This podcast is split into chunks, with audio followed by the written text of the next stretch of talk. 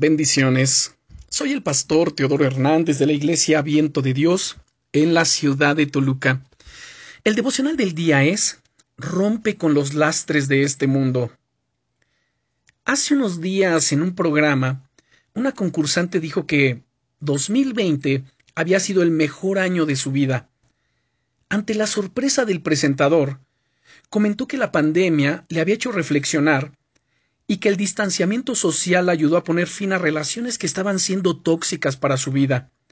Ser por fin libre de esas malas amistades provocó un cambio tan grande en su vida que hizo que un año tan convulsivo como el 2020 se convirtiese en el mejor de su vida. Todos conocemos ese proverbio o ese dicho que dice el que a buen árbol se arrima, buena sombra le cobija.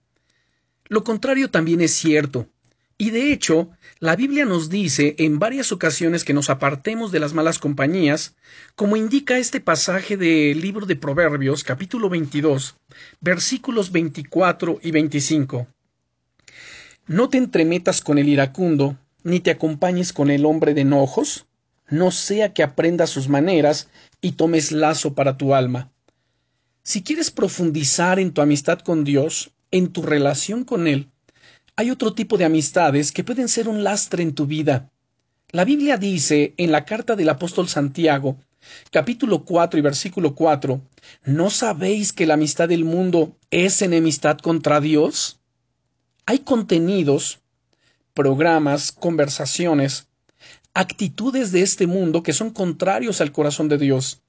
Y cuando participamos de ellas, se convierten en un lastre para nuestras vidas nos bloquean en nuestro intento por profundizar en nuestra amistad con Dios, porque son impulsados por el enemigo.